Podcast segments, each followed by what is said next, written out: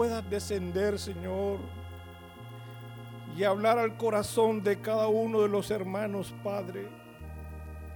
Háblanos, Señor. Háblanos, por favor, Señor. Necesitamos escuchar tu palabra, Padre Celestial. Y más en estos últimos días, Señor. Oh, sí, Padre, te rogamos que te quedes con nosotros, Padre Celestial. Bendito sea tu santo nombre, Señor. Amén. Pueden sentarse, hermanos.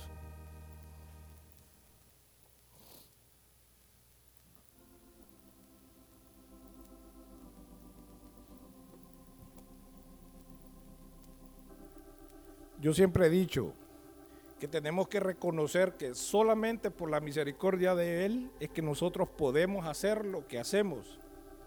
El ser humano, hermanos, es un, es un, es un ser que cree que tenemos el derecho de vivir para siempre y no es así. Si nosotros hoy, esta noche, hemos venido acá y no hemos logrado reunir, es porque Dios tiene un propósito para la vida de cada uno de nosotros los que estamos aquí. Y también para los que nos pueden escuchar a través de la radio y de la internet. Pero es pura misericordia que estemos vivos, hermano. Pura misericordia. No nos equivoquemos. No tenemos el derecho de ser seres que vamos a vivir para la eternidad. Sabemos, hermanos, por medio de la palabra, que los últimos días van a venir muchos acontecimientos que nos van a traer mucho dolor. La Biblia se escribió, hermanos, hace mucho tiempo y es increíble que nosotros leamos un libro que se escribió hace mucho tiempo y empiece a describir los acontecimientos de los últimos días de una manera tan precisa más precisa que cuando leemos nosotros los ingenieros, leemos planos. Los planos siempre tienen errores y uno los tiene que estar corrigiendo sobre la marcha. Pero ese libro, ese libro que ustedes tienen en su mano, que se llama la Biblia, hace mucho tiempo predijo y especificó cómo iban a ser los últimos días. Y hermanos, como les dije, van a haber acontecimientos que traerán mucho dolor, mucha preocupación. Si no, veamos un poquito y recordemos lo que la Biblia dice acerca de esos últimos días. Vámonos al libro de Mateo, por favor. En el libro de, en el libro de Mateo 24, vamos a leer del versículo 4 al 12. Mateo 24, 4 al 12 este, este texto bíblico ustedes lo conocen muy bien. Es más, para muchos es un texto bíblico que trae pavor, que trae miedo. Pero hermanos, para los que confiamos en el Señor tiene que traer alegría. Dice Mateo 24 de 4 al 12. Respondiendo Jesús les dijo, mirad que nadie os engañe, porque vendrán muchos en mi nombre diciendo, yo soy el Cristo, y a muchos engañarán. Y oiréis de guerra y rumores de guerra. Yo creo que eso no, no está sucediendo, no estamos escuchando de rumores de guerra. Mirad, no os turbéis, dice. En otras palabras dice, mírenlo, pero no se asusten. Porque es necesario que todo esto acontezca, pero aún no es el fin. Porque se levantará nación contra nación y reino contra reino, y habrá pestes y hambres y terremotos en diferentes lugares. Y todo esto será principio de dolores. Entonces os entregarán a tribulación y os matarán y seréis aborrecidos de toda la gente por causa de mi nombre. Muchos tropezarán, Muchos tropezarán entonces y se entregarán unos a otros y unos a otros se aborrecerán y muchos falsos profetas se levantarán y engañarán a muchos y por haberse multiplicado la maldad, el amor de muchos se enfriará. Hermanos, en estos versículos que hemos leído, ustedes que son personas que están leyendo las noticias día a día, díganme en qué se ha equivocado con los acontecimientos finales. Que alguien me levante la mano y me contradiga y me dice, hermano, lo que usted ha leído no está sucediendo. Y no es así. Fíjense bien, se levantarán nación contra nación. Se están levantando naciones contra naciones. Sí. Hay pestes. Sí. Es más, no sé cuántos de ustedes leyeron la noticia que en África se acaba de descubrir una, bueno, se han dado cuenta de una enfermedad que en menos de 24 horas mata al ser humano. Menos de 24 horas. Y hay más de 100 muertos y no saben absolutamente nada de esa enfermedad. Recientemente lo descubrieron. ¿Cuántas otras enfermedades ustedes han escuchado, han leído que están sucediendo? Entonces, hermanos, díganme ustedes, ¿dónde se equivocó el Señor en esta parte? Y miren, y muchos falsos profetas se levantarán. Estoy más que seguro que ustedes han escuchado de una serie de personajes en la historia que se están levantando diciendo que Él es el Cristo o que ellos o que ellos son ángeles que han venido para salvar a la humanidad. ¿Cuántos han escuchado ustedes? Montón. Y miren, ¿Qué están haciendo muchos de los cristianos actualmente cuando leen o cuando se dan cuenta de todos estos acontecimientos que están sucediendo? ¿Qué hacen muchos cristianos? Hermanos, muchos de esos, muchos de los cristianos, fíjense bien, no, no me estoy refiriendo a la gente secular, estoy hablando de nosotros, del pueblo de Dios, de los cristianos. ¿Qué están haciendo? Muchos hermanos están sumamente asustados. Y más, vaya, me voy a ir lo más cerca por los acontecimientos que actualmente estamos viendo en las noticias. Estados Unidos se está levantando en una posible guerra contra países como Irán, como Corea del Norte, contra China. Hermanos, no me digan que no se han dado cuenta. Eso es un acontecimiento mundial. Y hermano, ¿cuántos de nosotros, en vez de alegrarnos, estamos asustados? Dios mío, viene la tercera guerra mundial, Estados Unidos, ese presidente está, está más loco, ¿cómo se pone a hacer una guerra en este momento? Y, y esos chinos, ¿cuántos cristianos están asustados por esos acontecimientos? Muchos. Yo estoy seguro que muchos de nosotros, de los que estamos acá, también hemos, nos hemos asustado un poquito. Otros, hermanos, otros cristianos, hasta fabricando búnker o cuevas para evitar una posible tercera guerra mundial asustados porque no tarden en explotar una tercera guerra mundial y como todos ustedes saben ahora solo es bombas atómicas. Entonces muchos cristianos están gastando, están haciendo grandes inversiones para poder crear esos búnkeres y protegerse, según ellos, de los, ¿cómo se llama? De, de las reacciones de la fusión atómica o sea, de la radioactividad. Muchos se están preparando para eso. Entonces, hermanos,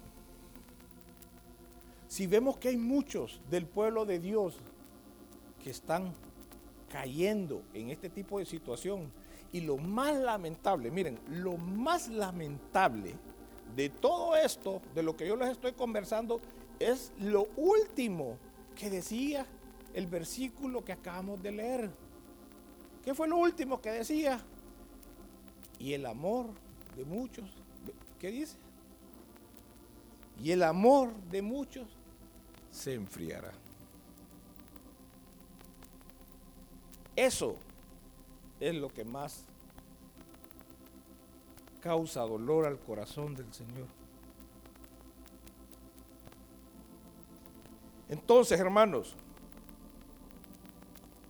si sabemos que esa no es la actitud correcta que el cuerpo de Dios, que el pueblo de Dios tiene que tomar, ¿cuál tiene que ser la actitud correcta? ¿Qué tenemos que hacer nosotros frente a este montón de acontecimientos y de situaciones que van a haber alrededor del mundo. Y van a, hermanos, disculpen, y vienen otras más grandes. Si ustedes empiezan a leer y investigan, se van a dar cuenta que los terremotos cada día son de más alta escala de Richard. Cada vez se escuchan terremotos de seis puntos y pico de la escala de Richard, otros nueve, cada vez se están incrementando. tenemos que afligirnos. Tenemos que preocuparnos. ¿Cómo tenemos que cómo tenemos que actuar nosotros los cristianos ante esos acontecimientos que van a que están por venir? Acontecimientos que están pasando en este momento. ¿Cómo? Bien. Primero, hermanos, la Biblia claramente nos dice lo primero que tenemos que hacer, hermanos, que contradictorio es, alegrémonos. Alegrémonos, hermanos. Alegrémonos porque somos una generación que va a haber cumplido todas las profecías de todos los profetas. Ustedes no tienen idea cuántos profetas de la antigüedad desearon vivir este tiempo. Y usted y yo y el que está a la par de usted, tenemos el privilegio de poder ver cumplido todas estas profecías que fueron escritas. Segundo, hermanos, qué bueno, alegrémonos, porque somos la generación que va a ver cumplida todas esas profecías. Y dos, tenemos que estar muy, pero muy atentos a todos los acontecimientos del fin y prepararnos para estos acontecimientos. Prepararnos. Fíjense bien, voy a hacer una pequeña pausa porque quiero hacer énfasis en esa última palabra que yo dije. Prepararnos. ¿Qué es lo que hacen dos potencias cuando van a un conflicto militar. ¿Qué hacen dos potencias? Prepararse. ¿Sí o no? Empiezan a sacar, cada país empieza a sacar sus mejores armas, a desarrollar sus mejores armas, a preparar cada vez más a sus soldados. ¿Sí o no? Si nosotros vamos a enfrentarnos a una competencia X, ¿qué hacemos? Nos empezamos a preparar. Y muchos son un poquito más inteligentes y ¿qué hacen? Empiezan a investigar al contrincante. Por eso, en las cuestiones de las guerras existe mucho de lo que es el espionaje. ¿Por qué el espionaje? Porque se infiltran personas de un grupo hacia otro grupo para conocer qué es las tácticas que el enemigo va a utilizar contra el otro grupo. Vaya pues, Tal vez yo estoy hablando mucho de guerras y tal vez eso los está, los está confundiendo. Vayámonos a algo, a acontecimientos actuales. Muchos están en el concurso bíblico. ¿Qué hacen los que están en el concurso bíblico? Pasan todo el día durmiendo. Ahí vienen aquí los domingos, pi, a apoyar y contestan equivocadamente. ¿Va que eso es lo que hacen ustedes? No. María, ¿va que no haces eso? Pasas mucho tiempo estudiando. Y así cada uno de ustedes, ¿qué están haciendo? Preparándose. Y miren, hay muchos de aquí que saben que van a ir a competir con la gente de Guatemala. ¿Y qué hacen?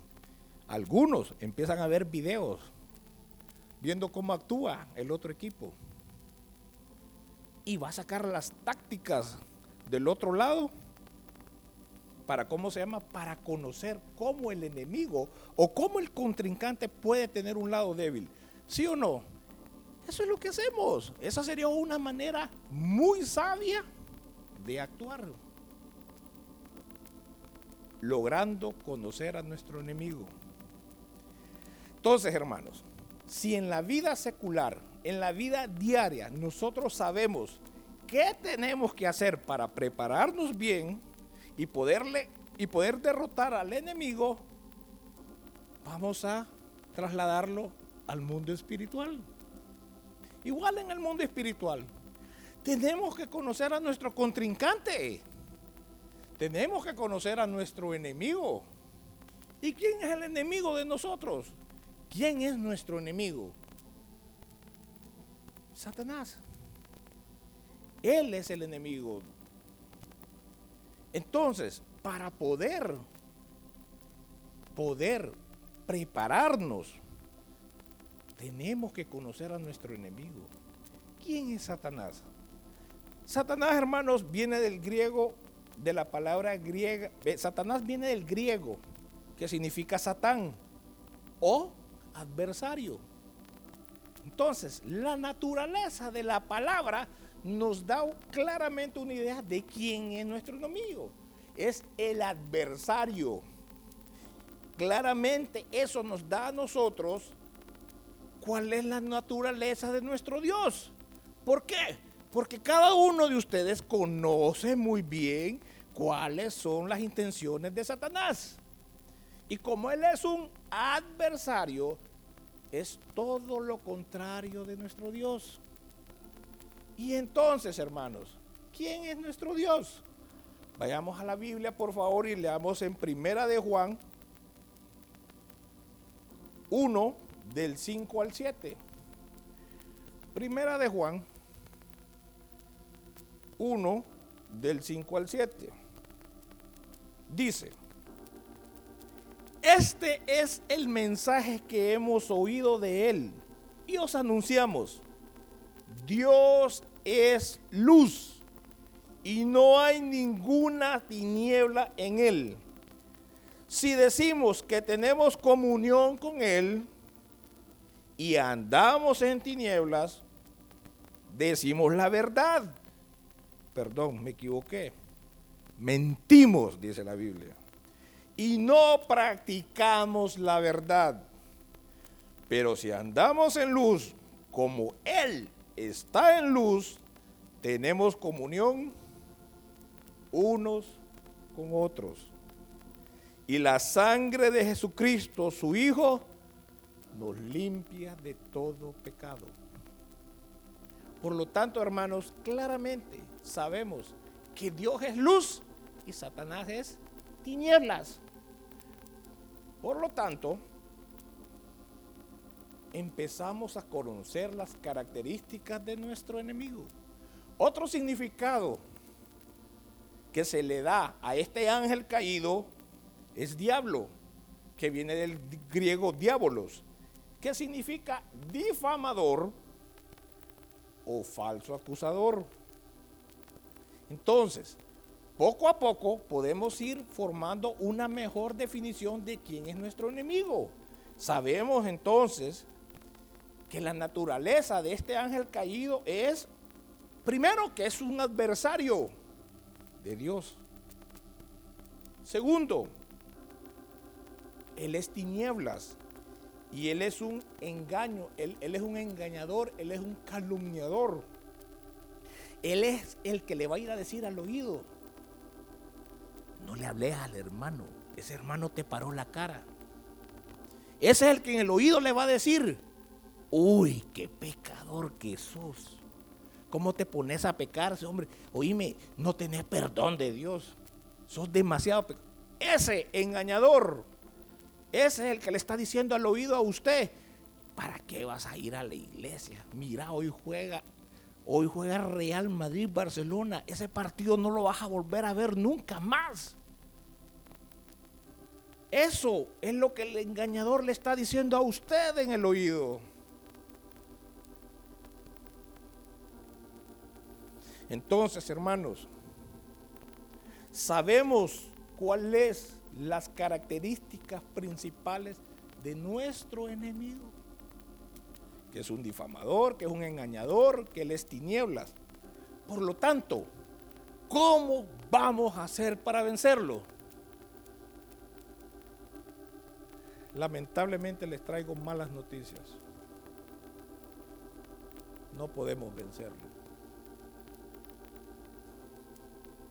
No, solo hay uno que lo puede vencer. Y es nuestro Dios, Jehová de los ejércitos. Él sí puede vencerlo. Él ya lo venció en la cruz. Él sí lo puede vencer. Usted, hermano mío, con todo mi respeto, no puede vencerlo. Entonces, como no puedo vencerlo, ¿Qué tengo que hacer? Tengo que aprender a resistirlo, a resistir al diablo, a resistir a ese enemigo, porque hermanos, él tiene poder. Claro que él tiene poder. Él es el amo de este sistema de cosas. Y solo nuestro Dios Todopoderoso, solo Él puede vencerlo. Por lo tanto, ¿qué tenemos que hacer nosotros, los del cuerpo de Dios? resistirlo, aprender a resistir al enemigo. ¿Y cómo? ¿Cómo vamos nosotros a hacer esto? ¿Cómo vamos a resistir al enemigo? Muy buena pregunta. Y aquí es donde entra la parte buena de esta prédica. ¿Cómo vamos a resistir nosotros los cristianos al enemigo? Porque estamos claros que nosotros no lo podemos vencer. Marlon Andino, con su fuerza, no lo puede vencer. Usted, mi hermano, no lo puede vencer. ¿Lo puede resistir? Claro, lo puede resistir. Y eso es lo que vamos a aprender hoy. ¿Cómo podemos resistir al enemigo? Bien, ¿cómo? Primero, Primero, hermanos, ¿cómo podemos resistir al enemigo? Primero, tenemos que tener la convicción clara que ya hubo una persona que pagó por los pecados que cometió usted, el que está a su lado y el pecado que cometí yo. Ya hubo alguien que pagó por esos pecados. Y ese alguien se le dio un nombre sobre todo nombre y se llama Cristo Jesús. Entonces, la primera cosa que tenemos que tener nosotros los cristianos es tener la firme convicción que ya hubo alguien que dio su vida por mis pecados. Hermanos, si no tenemos la convicción de que Cristo pagó por los pecados que usted y que yo hicimos, tenemos mucha de la batalla perdida. Segundo, como buen soldado, como buen soldado que somos del ejército de nuestro Señor, tenemos que prepararnos muy bien con las armas que la Biblia nos dice. Por eso leamos por favor cómo se prepara el buen soldado de los ejércitos de Dios, que somos nosotros.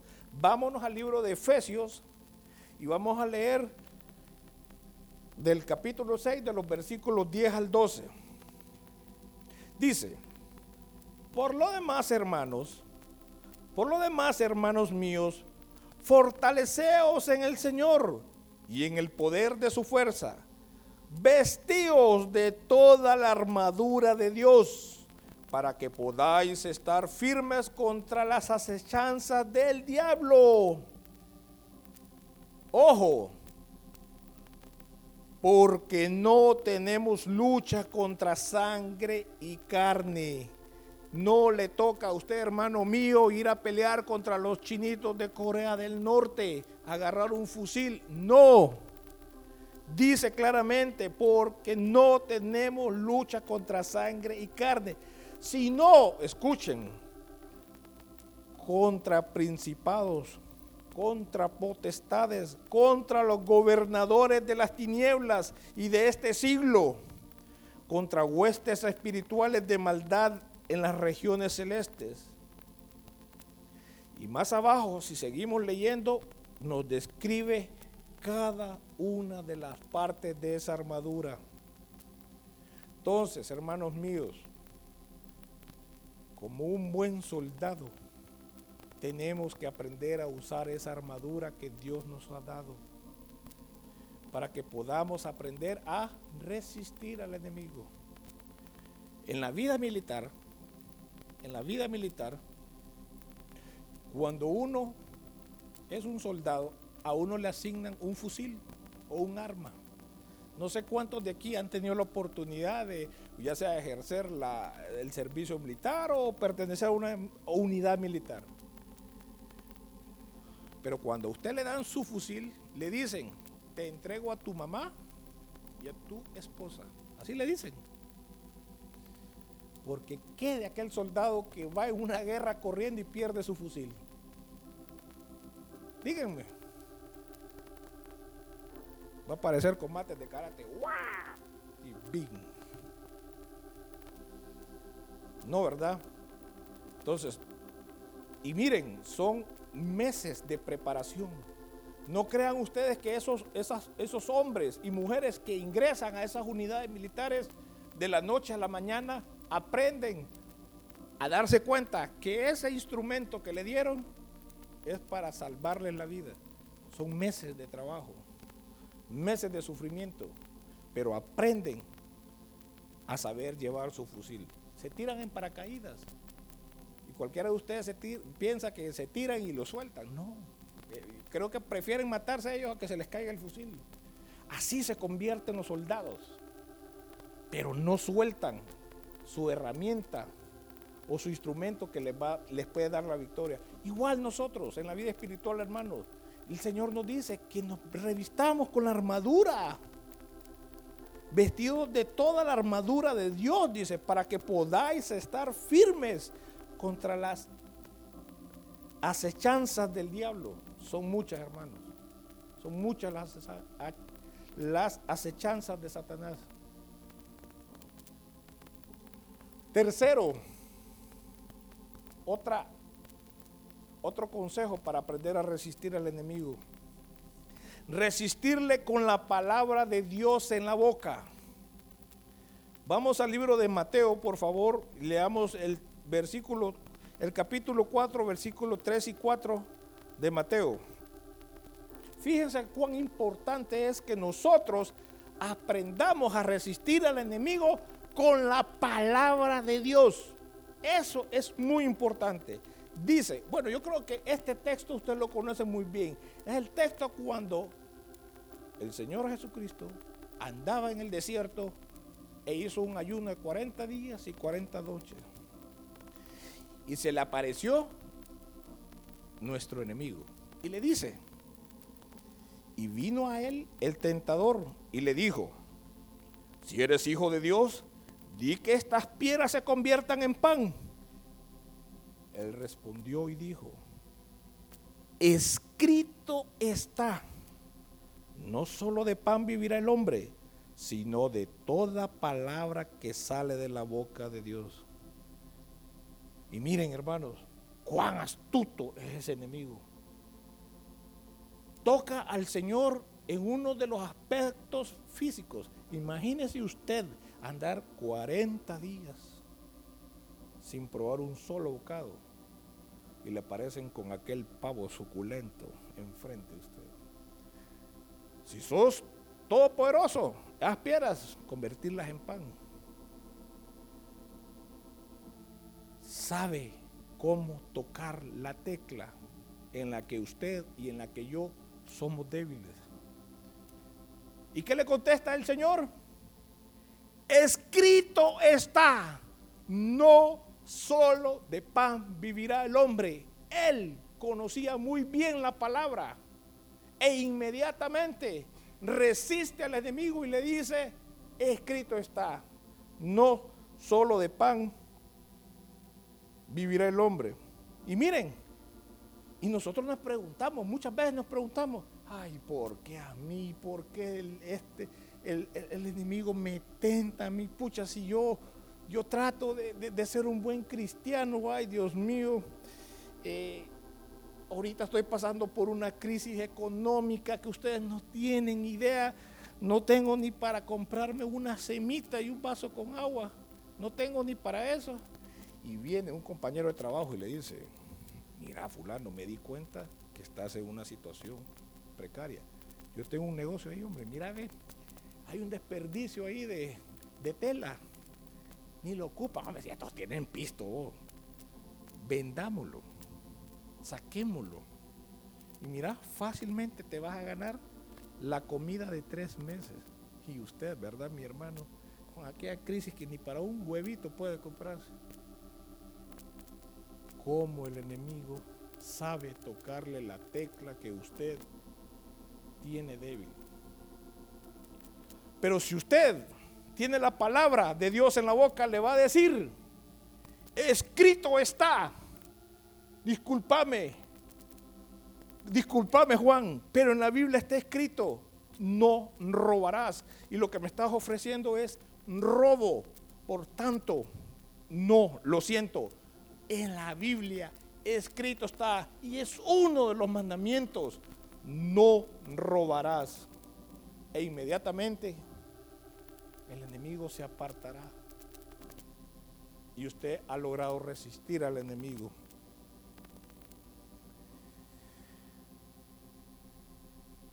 Como les he dicho, hermanos, y yo varias veces he predicado aquí y he hablado de este asunto, es el privilegio que tienen muchos de ustedes los jóvenes con el concurso bíblico.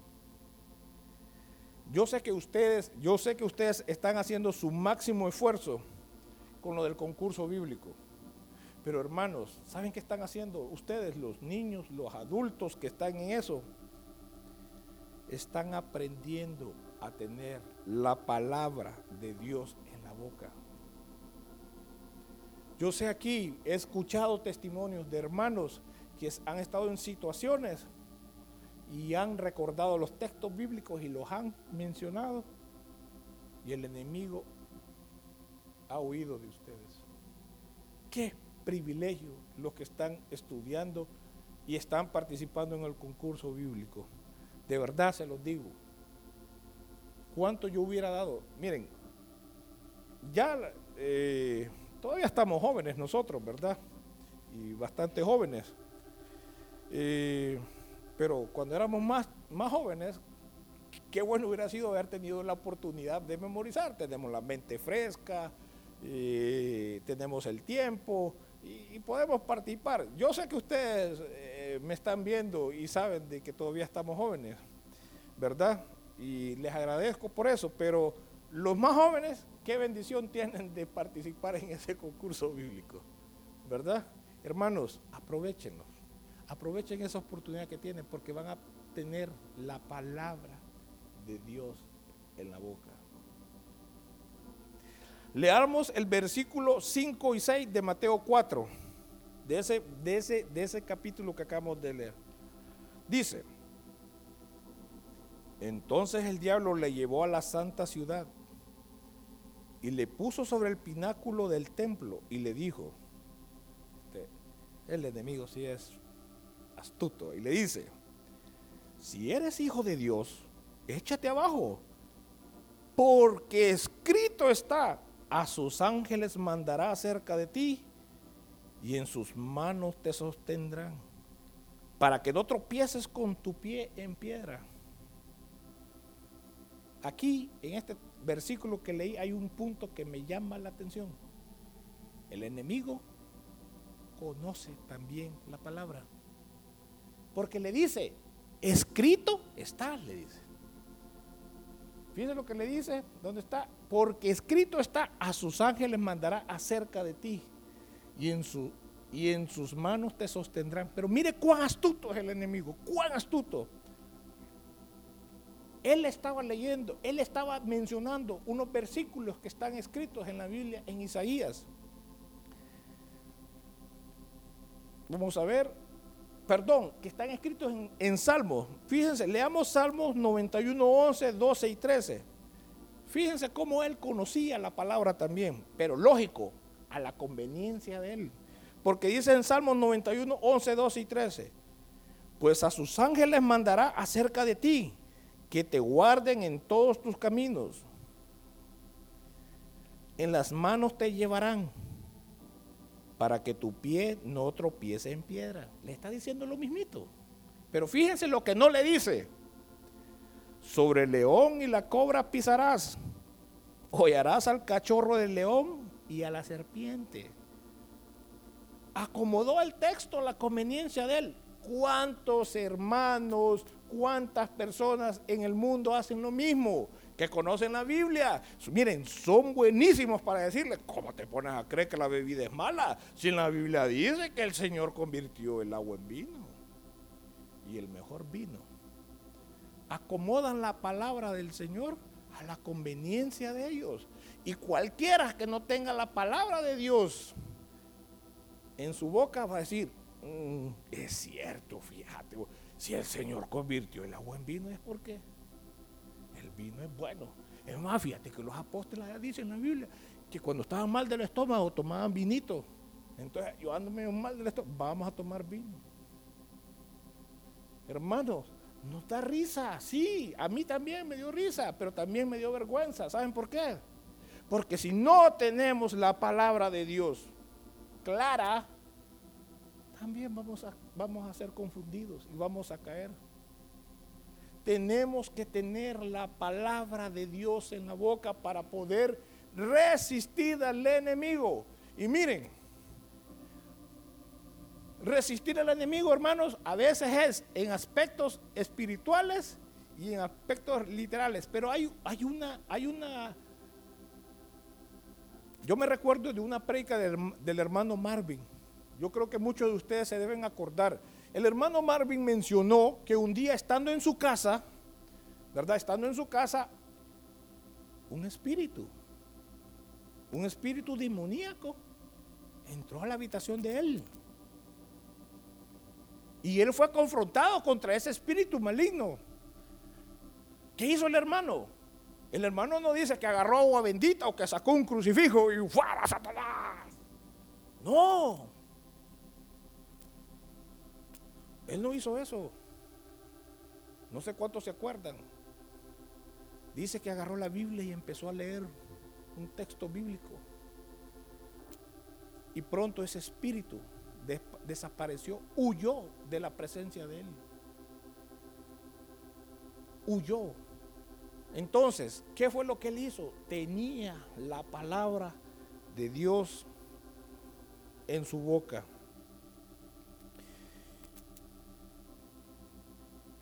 Cuarto, cuarto, y respiro en el cuarto. Amémonos, amemos a nuestros hermanos con un amor no fingido. Ya va este hermano con la misma. Y sí, ¿verdad, hermanos? ¿Cuánto le damos? ¿Cuánto le damos y le damos al mismo tema? Amémonos los hermanos unos a otros. Yo creo que yo estoy más que seguro que muchos de los cristianos que están alrededor del mundo no han logrado entender la profundidad de esas palabras, de que nos amemos unos a otros con un amor no fingido. Y fíjense lo que dice la Biblia. Vámonos al libro de Mateo 22, 36 al 40. Fíjense, por favor, cuán importante es que usted ame a su hermano. Y yo sé, hermanos, y discúlpeme, honestamente, discúlpeme que cada vez que a mí me toca predicar, tengo que traer este tipo de mensaje. Pero dice Mateo 22, 36 al 40. Los discípulos le preguntan al Señor, Maestro, ¿cuál es el gran mandamiento en la ley? Jesús le dijo, amarás al Señor tu Dios con toda tu alma, con toda tu mente. Este es el primero y grande mandamiento. Y el segundo es semejante. Amarás a tu prójimo como a ti mismo. De estos dos mandamientos depende toda la ley y los profetas. Y mi querido hermano, el enemigo sabe que esa es una tecla bien débil que tenemos en las iglesias. Y va a tratar de meternos en la cabeza. Vistes. Ese hermano pasó al lado mío, me saludó. ¿Viste? Vos lo viste también, ¿verdad? Sí, hombre, no me saludó. La hermana Mara me paró la cara. Uy, qué barbaridad. No, hombre. Y yo que tanto, tanto me alegro cuando la saludo. El hermano Carlos, el hermano Baúl, cómo me paró la cara. No me quiso invitar a un pastelito. Y empezamos, y miren, y el enemigo empieza, miren, el enemigo empieza a trabajar en la mente de nosotros. Qué barbaridad. Y dice que es mi amigo, y dice que es mi hermano, y que me quiere, y qué barbaridad, cómo habla de mí. Eso empieza el enemigo a meterle a usted. Y empezamos, miren, a hacer a un lado la Biblia, así poco a poquito la vamos haciendo a un lado. Y se nos olvida que el amarnos los unos a los otros son de los dos principales mandamientos que el Señor nos ha dejado. Hermanos, el segundo más grande mandamiento, amarnos los unos a los otros. Ah, no, yo no le hablo a la hermana, yo no le hablo, no, no, no, no, yo a esa hermana no le hablo, esa hermana creída, uy, viene de Estados Unidos y cree que que consiguió, que fue a dar una vuelta al mundo. Viene de Tegucigalpa y cree que viene de, de Israel. No, no, no. Hermanos, así somos. Aquellos tuvieron fiesta no me invitaron. Y dice que son amigos míos. Y empieza el enemigo. Y empieza a trabajar en nuestra mente. Cuidado, hermanos, mucho cuidado, de verdad se los digo. Miren lo que dice la Biblia en Primera de Juan 3, 14 y 15. Primera de Juan 3, 14 y 15. Nosotros sabemos que hemos pasado de muerte a vida. ¿Por qué sabemos que hemos pasado de muerte a vida? Porque cuando estábamos en el mundo, cometíamos todos los horrores y errores que podemos imaginar y estábamos espiritualmente muertos. Éramos, éramos de un olor desagradable. Apestábamos. Así éramos en el mundo. Y hemos pasado, dice la Biblia, y nosotros vemos que hemos pasado de muerte a vida, dice. ¿Y en qué sabemos que hemos pasado de muerte a vida? En que amamos a los hermanos. El que no ama a su hermano permanece en muerte, sigue siendo del mundial. Todo aquel que aborrece a su hermano es homicida, es asesino. Qué bárbaro, hermano. ¿Cómo voy a ser? Sí, no lo dije yo. Está escrito en la Biblia. Todo el que aborrece a su hermano es homicida. Y sabéis que ningún homicida tiene vida eterna permanente en él. Por lo tanto, hermanos, como se nos ha pedido desde mucho tiempo, aprendamos a armarnos, aprendamos a armarnos los unos a los otros. Yo sé, hermanos, que es difícil. Yo sé. Por eso al principio yo les dije que sin la gracia de Dios nosotros no podemos sin la ayuda del Señor no podemos. Necesitamos gracia, pero gracia del Señor para poder amar a mi semejante. a mi prójimo, prójimo, el próximo, el que está a mi lado. Quinto, resistir al enemigo, al diablo sin miedo. El miedo, hermano, sabemos que es una sensación de angustia provocada por la presencia de un peligro real o imaginario. Eso es el miedo. Una sensación de angustia que nos provoca la presencia, dice, de un peligro real o imaginario. Porque muchas veces el temor de nosotros es imaginario. Cuando le dicen, hermano, le toca ir a predicar a la parada de bus. No, hombre, ¿qué le pasa, hermano? Imagínese ahí, me mira un amigo mío, se va a reír de mí. ok, mire, yo soy medio tartamudo. No, hermano. Así somos, tenemos mucho miedo. ¿Y qué fue lo que el Señor manda a Josué en la Biblia? Está escrito en José 1, 1.7. Solamente le dice el Señor, esfuérzate y sé muy valiente. Y más adelante, en el 10.8 del libro de Josué, le dice, y Jehová dijo a Josué, no tengas temor de ellos, porque yo los he entregado en tu mano y ninguno de ellos prevalecerá delante de ti. Eso le dice el Señor. Y lo mismo nos dice el Señor en estos días.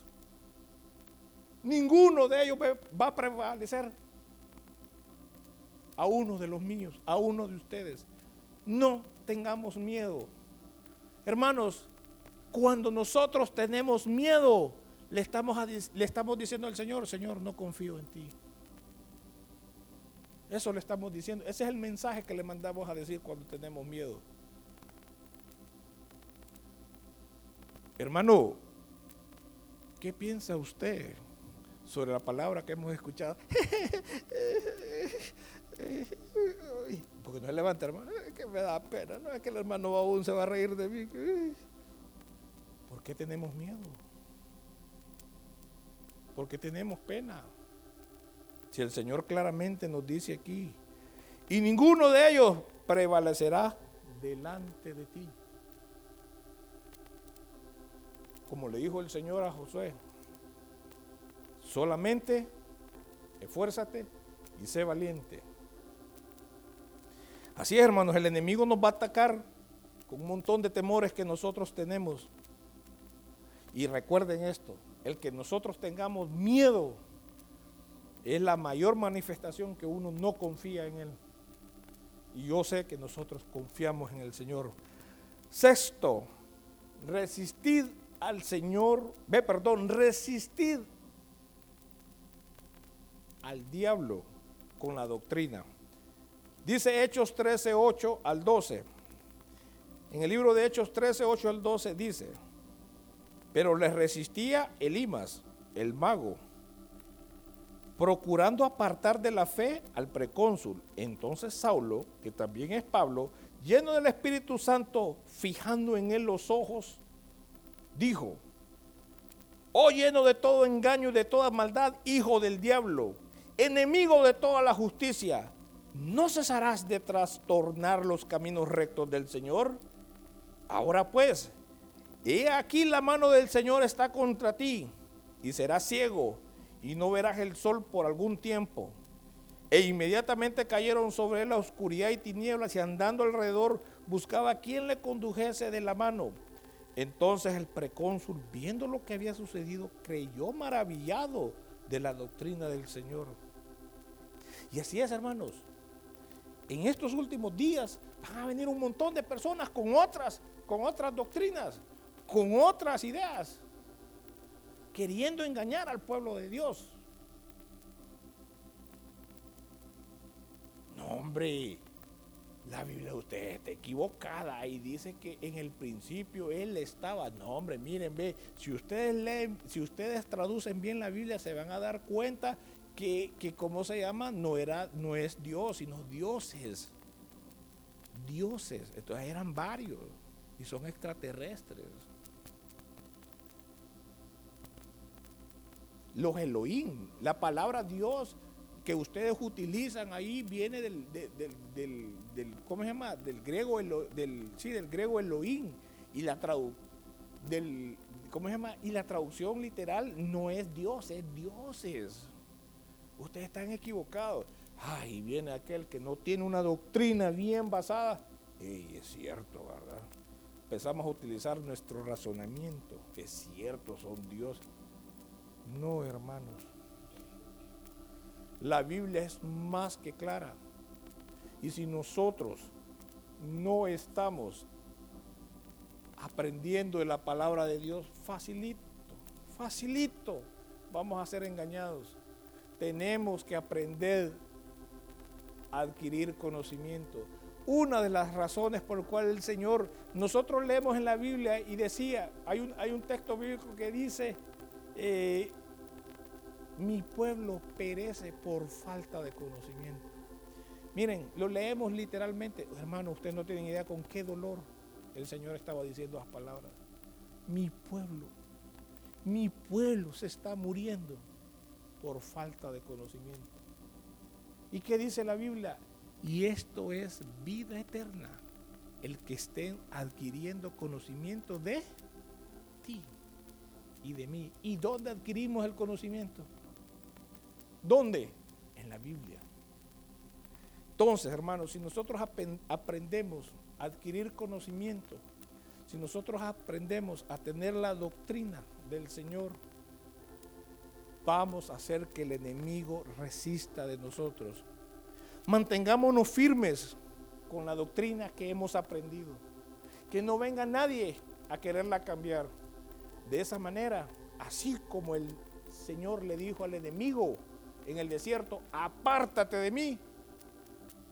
¿Y qué dice la Biblia? Y él se fue. Así el enemigo se va a apartar de usted. Cuando usted, hermano mío, aprenda a creer fielmente que ya hubo alguien que pagó por sus pecados y por mis pecados. Cuando usted aprenda a tener la palabra de Dios en la boca, cuando usted aprenda a no tener temor, a poder mantener la doctrina de Dios, Satanás, nuestro enemigo, va a huir de nosotros. No lo podemos vencer, sí lo podemos resistir. Hermanos, necesitamos aprender a tener una sed de la palabra del Señor. Pónganse de pie, por favor.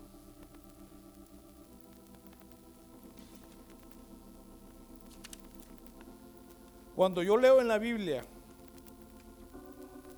y es uno de los coros que a mí también me toca bastante, que es como el siervo clama, me doy cuenta de cuánto, cómo es la sed que tenemos que tener nosotros por la palabra del Señor.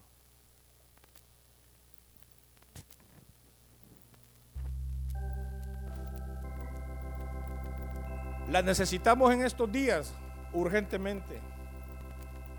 Clamar al Señor para que nosotros podamos llegar a ser un olor agradable a la presencia de Él. Y que el Señor con su infinita gracia y con su todopoderoso Espíritu Santo nos llene para poder resistir al enemigo. Cantemos ese coro, hermanos, como el siervo clama. Como el siervo clama por las así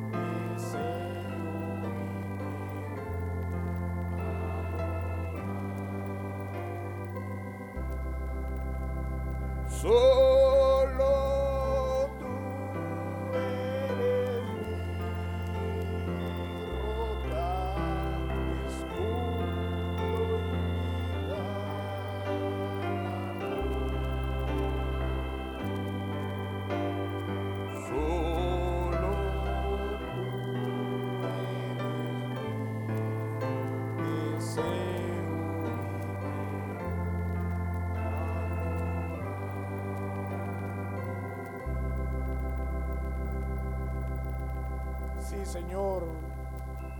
Solo tú eres nuestro deseo, Padre. Tú eres nuestra roca todopoderoso. Y como el siervo clama, si clamamos esta noche, Señor, por esas aguas, aguas vivas, Padre Celestial.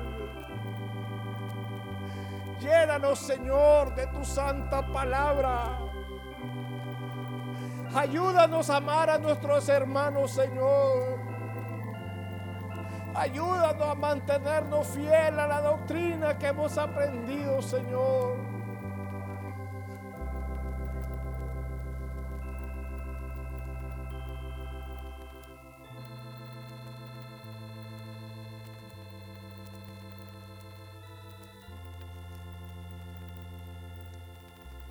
Así es, hermanos. Clamemos. Clamemos, porque los días que vivimos son los últimos. Son los que los apóstoles desearon ver. Y usted y yo los estamos viviendo. Pero necesitamos aprender a resistir al enemigo. La única manera que podemos nosotros pasar por esta tempestad sin caer. Que el Señor nos dé la gracia para llegar al final y poder llegar a ser un olor agradable. Dios los bendiga. Tengo unos anuncios.